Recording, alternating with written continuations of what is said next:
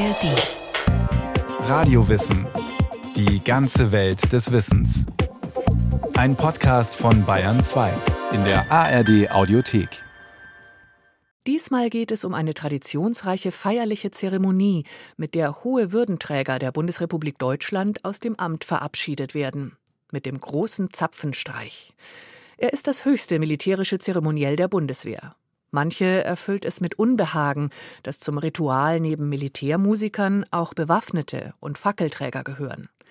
Immer mal wieder fordern Kritiker, den großen Zapfenstreich abzuschaffen.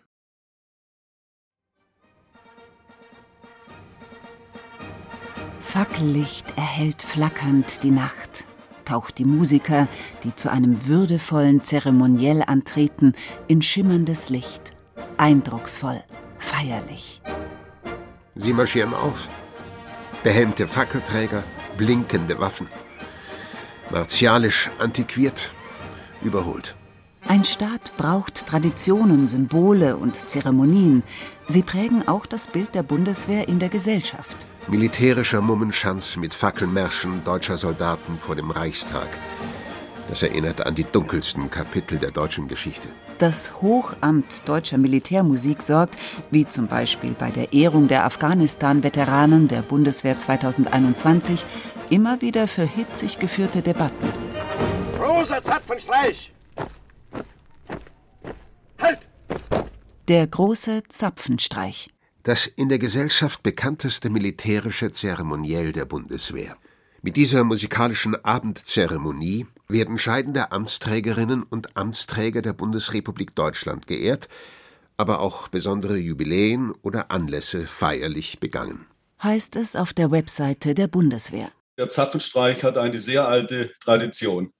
Im Prinzip ist es ein Abendritual, das die Preußen perfektioniert haben und zu besonderen Anlässen in der Abenddämmerung aufführen. Erklärt Dr. Urban Bacher, Professor für Betriebswirtschaftslehre und Bankmanagement.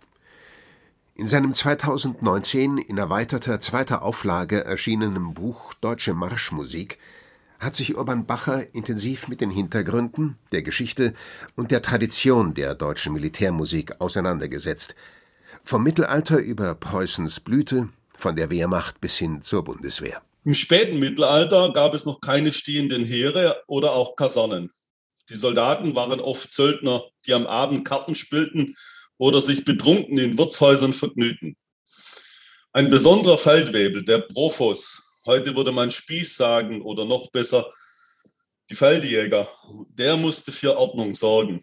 Er strich mit seinem Stock oder mit seinem Säbel über den Zapfen des Bier- oder Weinfasses. Damit war jeder Ausschank sofort beendet. Jeder Soldat musste unverzüglich sein Bett aufsuchen. Oft war der Profos in Begleitung eines Trommlers und Pfeifers, Spiel genannt, und sie spielten das letzte Stück, eben Zapfenstreich.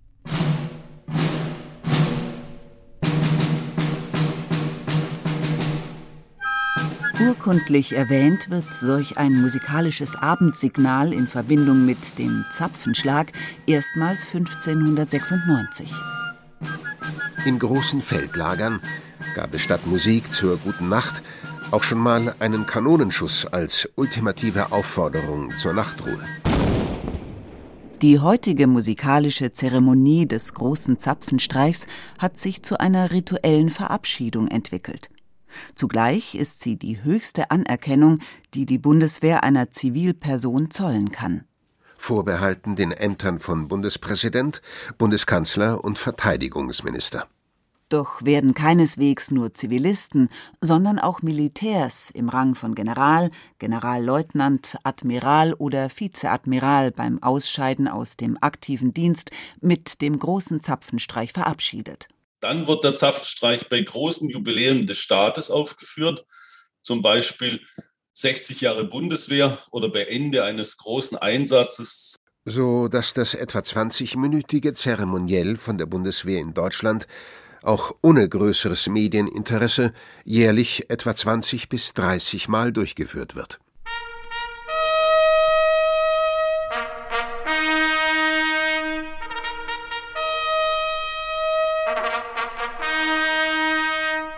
Vom spätmittelalterlichen Zapfenstreich bis zur großen musikalischen Zeremonie war es freilich ein weiter Weg. Seit jeher dienen Soldaten auch dazu, die Mächtigen zu repräsentieren.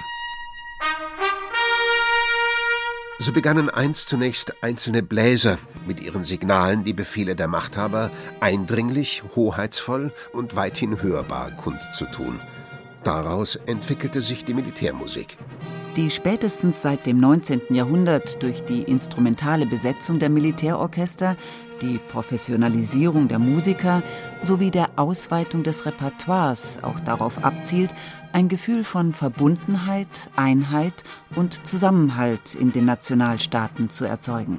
In der höfischen Gesellschaft sind der fürstlich musizierende Hoftrompeter und der militärisch blasende Feldtrompeter oft ein und dieselbe Person. Signale als akustische Befehle gehören als hörbare Aufforderungen im höfischen Leben ebenso zum Alltag wie rein repräsentative Musik zur Routine des Heers. In der Antike berichtet unter anderem Gaius Julius Caesar in seinen Aufzeichnungen zum Gallischen Krieg vom Klassikum. Das bezeichnet erstens ein Instrument, die Kriegstrompete der Römer, zweitens Signale, die mit dieser Trompete gegeben werden, und drittens einen Ablauf von Signalen, die als Abendmusik zur Ehrung eines Feldherrn gespielt werden. Musik also, die Respekt, Anerkennung und Würdigung zum Ausdruck bringen soll. Zwar gibt es Quellen aus dem 16. Jahrhundert über Militärmusik. Der Begriff Zapfenstreich im Zusammenhang mit Musik im Rahmen solcher Abendveranstaltungen findet sich aber das erste Mal erst 1726. An gleicher Stelle finden sich auch Schilderungen über Predigten und Betstunden, die abends im Lager der Soldaten abgehalten wurden getrennte Veranstaltungen, die zusammenwachsen sollten.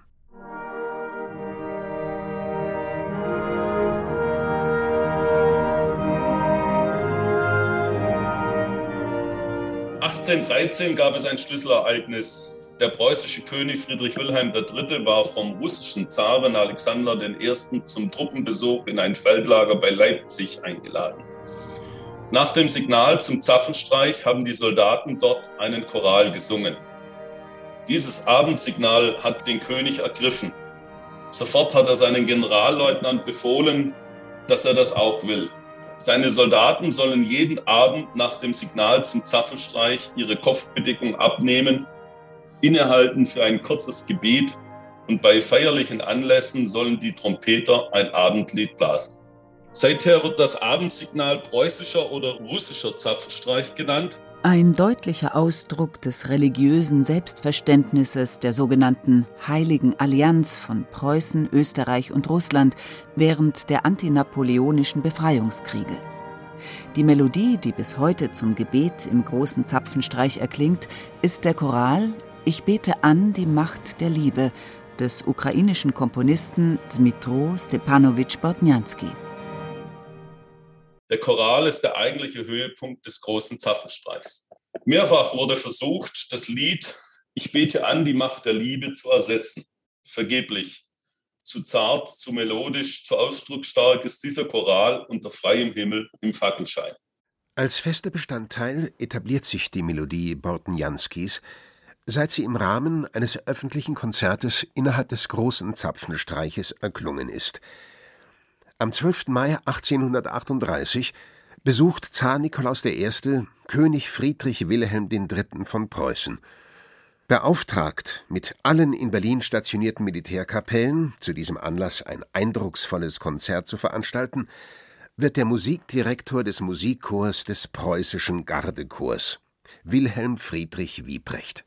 Er war Opernmusiker und spielte Violine, Posaune und Klarinette. Sein Vater war Kavallerietrompeter dann Stadtmusikdirektor in der Nähe von Halle. Wiebrecht war ein Tausendsassa. Bereits mit 25 Jahren hatte er sein Herz an die Militärmusik verloren. Ohne militärische Ausbildung wurde er preußischer Generalmusikdirektor. Er kümmerte sich um die einheitliche Stimmung der Kapellen und um die professionelle Ausbildung der Musiker.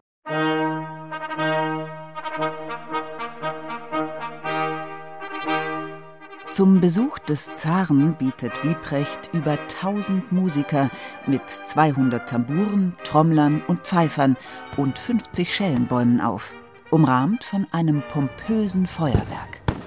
Sich selbst lässt der Maestro zu solch besonderen Anlässen später übrigens gerne mit Kanonendonner ankündigen. 1867 gewinnt Wieprecht den Wettbewerb der Militärkapellen auf der Weltausstellung in Paris vor einer Jury, der unter anderem Ambroise Thomas, Hans von Bülow und Leo Delibes angehören. Napoleon III. lädt ihn zweimal nach Versailles ein und verleiht ihm das Ehrenkreuz der französischen Ehrenlegion. 1856 formt Wieprecht einen festen militärischen und musikalischen Ablauf des Zapfenstreichs. Seine Form wird für alle preußischen Armeen angeordnet. Wieprechts Zapfenstreich wird zwar bis zum Jahr 1918 vielerorts variiert, bleibt aber das maßgebliche Fundament bis zum heute noch verbindlichen Ablauf. Wobei zunächst die exakte Festlegung, welches Musikstück genau denn mit Bezeichnungen wie Retraite oder Abendlied gemeint sei, erst mit dem Erscheinen der gedruckten Partitur im Jahr 1872 zweifelsfrei geklärt ist. Ein Jahr nach der Gründung des Deutschen Kaiserreichs, das den preußischen Zapfenstreich zum Zapfenstreich des geeinten Deutschland macht.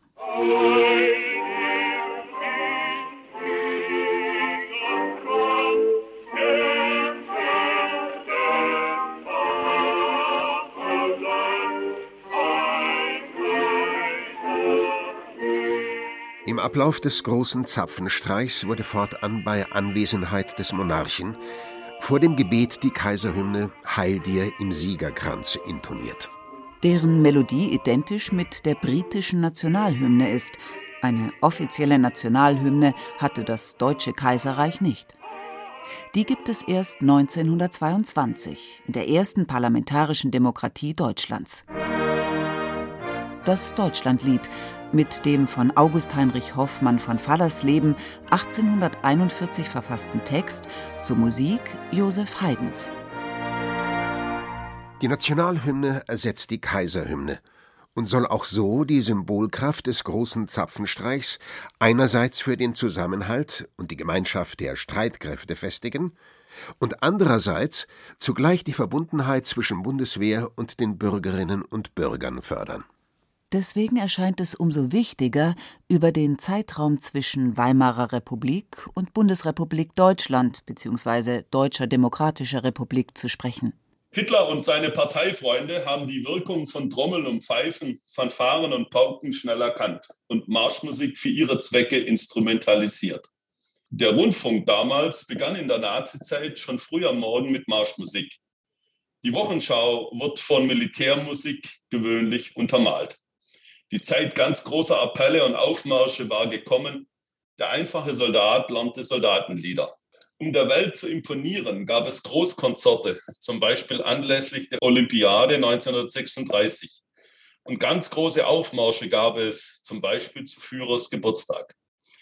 Der große Zapfenstreich wurde zwar auch aufgeführt, ein Abendsignal mit einem Choral im Zentrum setzte aber nicht das ideale Zeichen für die Partei. Für die Propaganda und für einen Aufbruch eigneten sich Appelle, zackige Wachaufzüge und große Vorbeimärsche viel besser. Erläutert der Militärmusikexperte Urban Bacher. Die Nationalsozialisten konnten ihre Finger vom Zapfenstreich ebenso wenig lassen wie von allem anderen, das pathetisch und eindrucksvoll genug schien, der Ideologie der Volksgemeinschaft zu dienen. Wenige Stunden nachdem Adolf Hitler zum Reichskanzler ernannt worden ist, marschierten Kolonnen der SA, SS und anderer nationalsozialistischer Organisationen mit lodernden Fackeln in einem pompösen Siegeszug durch das Brandenburger Tor. Ich kann ja nicht so viel fressen, wie kotzen möchte, kommentiert der weltberühmte Maler Max Liebermann, als die braunen Horden unter seinem Fenster vorbei defilieren. Josef Goebbels, der spätere Reichspropagandaleiter hingegen, ist hellauf begeistert. Ein Marsch für die Ewigkeit, der Aufbruch in ein tausendjähriges Reich. Für die Nachwelt eindrucksvoll festgehalten. Allerdings hatten die für die Nachwelt dokumentierenden Hitler-Begeisterten noch wenig Erfahrung mit Medien wie Fotografie und Film, so dass vom pompösen Fackelzug lediglich ein Haufen verwackelter Bilder blieb. Weshalb Goebbels den Triumphzug im Fackelschein ein paar Monate später nachstellen ließ. Gewissermaßen nachgestellt wird auch der etablierte große Zapfenstreich in einer Variante, die dem ideologischen Charakter des Dritten Reichs besser entsprechen soll. Wilhelm Schierhorn, Musikinspizient der deutschen Polizei, komponiert den sogenannten Großen Zapfenstreich der deutschen Polizei. Veröffentlicht 1939 wird Schierhorns Werk ein Jahr später in Großer Abendruf der deutschen Polizei umbenannt – ein Zeichen für die Eigenständigkeit der Reichspolizei im Verhältnis zur Wehrmacht, auch in musikalischer Hinsicht. Die Aufführung bleibt allein den Musikchors der Polizei und der SS vorbehalten. In Runderlassen wird Schierhorns Marsch Schutz und Trutz für die Feuerwehren angeordnet, sowie die propagandagerechte Pflege von Marsch und Chorgesang geregelt die Nationalsozialisten versuchen sich den großen Zapfenstreich, wie so viele andere wirkmächtige Rituale, Musik und Ästhetik, zu eigen zu machen, versuchen ihn für ihre Zwecke zu missbrauchen und zu politisieren. Mit weniger Erfolg als bei der Marschmusik allgemein. Denn militärische Symbolik vereinnahmt das Dritte Reich allzu gerne. Bilder von Massenaufmärschen von Uniformierten mit Fackeln haben sich ins kollektive Gedächtnis eingebrannt und erzeugen unmittelbar Unbehagen. Kein Wunder also, dass in der jungen Bundesrepublik die Missbilligung von Militärritualen wächst. Dementsprechend gerät der große Zapfenstreich in die Kritik. Dass sich die Bundeswehr bis heute ausdrücklich darauf beruft, dass die aktuelle Zeremonie im frühen 19. Jahrhundert, zur Zeit der Befreiungskriege entstanden sei, hilft nur bedingt. Die Gründung der Bundeswehr 1955 stößt in der westdeutschen Bevölkerung keineswegs auf einhellige Begeisterung. Vielmehr werden zahlreiche öffentliche Aufführungen der Bundeswehr Musikchors von Antimilitaristen massiv gestört und können teilweise nur unter Polizeischutz abgehalten werden. Während im 19. Jahrhundert der große Zapfenstreich nach Wiebrecht auch von zivilen Kapellen gespielt wurde und seine Aufführung beim Militär lediglich die Entscheidung des Dirigenten bzw. Kommandanten war, wird der Zapfenstreich in der Bundesrepublik genehmigungspflichtig. Die Genehmigung zum Spielen des großen Zapfenstreiches ist bei den Inspekteuren von Heer, Luftwaffe und Marine beziehungsweise den Befehlshaber der territorialen Verteidigung einzuholen. Heißt es in einem ersten Erlass vom September 1958. Und weiter? Wenn die Bundeswehr den großen Zapfenstreich nur zu herausragenden militärischen Anlässen spielt, wird die Öffentlichkeit wieder Verständnis für seine Bedeutung gewinnen und ihn in Festprogrammen ziviler Veranstaltungen als unpassend empfinden. Die Bundeswehr erhebt den großen Zapfenstreich also zur feierlichen Veranstaltung der Truppe und damit zu einem Zeremoniell. Dass Wiebrechts Zyklus für Schützenfeste, Stadtjubiläen und ähnliche Feste seine Bedeutung verliert, ist gewünschter Nebeneffekt. Er soll für die bürgerliche Musikkultur nur noch eine Ausnahme sein.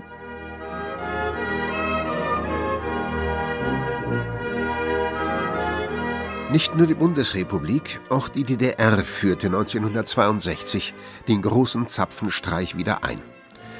Er wurde dort 1981 für die Nationale Volksarmee um Elemente des progressiven militärischen Erbes ergänzt, wie etwa um das Lied Für den Frieden der Welt des sowjetischen Komponisten Dmitri Schostakowitsch.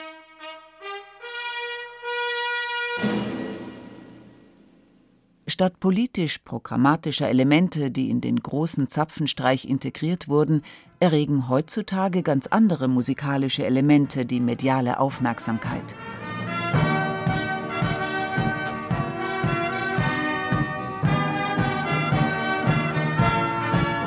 Nina Hagens, du hast den Farbfilm vergessen. Und Hildegard Knefs, für mich soll's rote Rosen regnen. 2021 bei der Verabschiedung von Bundeskanzlerin Angela Merkel. My Way in der Version von Frank Sinatra für Gerhard Schröder 2005. Smoke on the Water von Deep Purple für den zurückgetretenen Verteidigungsminister Karl Theodor zu Guttenberg 2011. Over the Rainbow 2012 nach dem Rücktritt des Bundespräsidenten Christian Wulff. Wind of Change der Scorpions 2019 zur Verabschiedung von Verteidigungsministerin Ursula von der Leyen. Oder die glorreichen Sieben für ihre Nachfolgerin Annegret Kramp-Karrenbauer. Bis zu vier eigene Musikwünsche sind möglich. Das geht darauf zurück, dass das von der Bundeswehr ausgeführte Zeremoniell traditionell vor dem Beginn des tatsächlichen Zapfenstreiches eine sogenannte Serenade enthält, die streng genommen nicht zum eigentlichen Ablauf gehört. Bei der Ehrung einer Einzelperson kann dem Ablauf so eine individuelle Prägung verliehen werden. Die Regenbogenpresse interessiert sich stets brennend für die individuellen Musikwünsche der Politikprominenz. Seriöse Medien diskutieren weiterhin das prinzipielle Für und Wider der Zeremonie. Was viele vergessen, mit dem großen Zapfenstreich wird nicht nur die Person ausgezeichnet, sondern das Amt als solches. Daneben steht die militärische Truppe im Zentrum mit ihrem Abendritual. Ein Signal des Respekts vor der Bundeswehr, die teilweise in gefährliche Einsätze weltweit entsandt wird als Parlamentsarmee ausschließlich von den Volksvertretern. Großer Zapfenstreich. Augen rechts. Aber erscheint statt des staatstragenden militärischen Zeremoniells für scheidende Minister, Präsidentinnen und Kanzler, für so manche oder manchen nicht ein freundlicher Abschiedsbrief der Truppe angemessener? Der Historiker Julien Reizenstein stellt die Gegenfrage. Mit welchem Recht maßen sich manche Kritiker an, darüber bestimmen zu wollen, mit welchen Zeremonien innerhalb einer Firma verdiente Mitarbeiter geehrt werden? Negative Assoziationen angesichts fackeltragender Soldatenaufmärsche erscheinen nachvollziehbar, sind Anlass zu Diskussionen, die geführt werden müssen. Oder sie führen zu grellen Schlagzeilen in aufgeregt beschleunigten Internetdebatten auf Twitter und Co. Leichtfertig Nazi-Assoziationen Einzelner zum Gegenstand politischer Debatten zu machen, erscheint doch recht problematisch. Bislang zumindest unterliegen Zeremonien wie der große Zapfenstreich unserer demokratischen Kontrolle. Es liegt an uns allen, dass es dabei bleibt.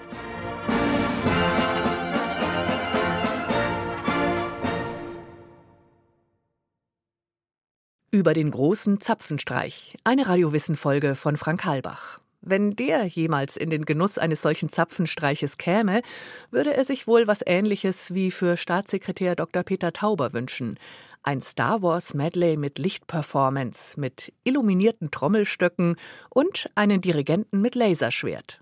Mehr Radiowissen zu Geschichte, Musik und auch Wissenschaftsthemen finden Sie in der ARD Audiothek und überall, wo es Podcasts gibt. Wie wir ticken. Wie wir ticken. Wie wir ticken. Euer Psychologie-Podcast. Große Gefühle und kleine Abenteuer, Liebe und die Kunst, sich zu streiten. Wie kann Versöhnung gelingen? Was macht Frauenfreundschaften aus? Was hilft gegen das ewige Aufschieben? Solche Fragen beantwortet der Psychologie-Podcast der beiden Podcast-Champions Radiowissen und SWR2 Wissen. Lebensnah und wissenschaftlich fundiert nimmt euch unser Podcast Wie wir ticken mit in die Welt der Psychologie. Wir fragen, wie Gefühle, Gedanken und Verhaltensweisen entstehen und warum. Wir reden über Sehnsüchte und Süchte, wir klären auf über psychische Erkrankungen, gehen zurück in die Kindheit und blicken ins Hier und Jetzt. Und wir sagen, wie ihr euch und andere besser verstehen könnt. Wie wir ticken, euer Psychologie-Podcast von Radio Wissen und SWR2 Wissen. Alle Folgen findet ihr in der ARD Audiothek und überall, wo ihr sonst eure Podcasts hört.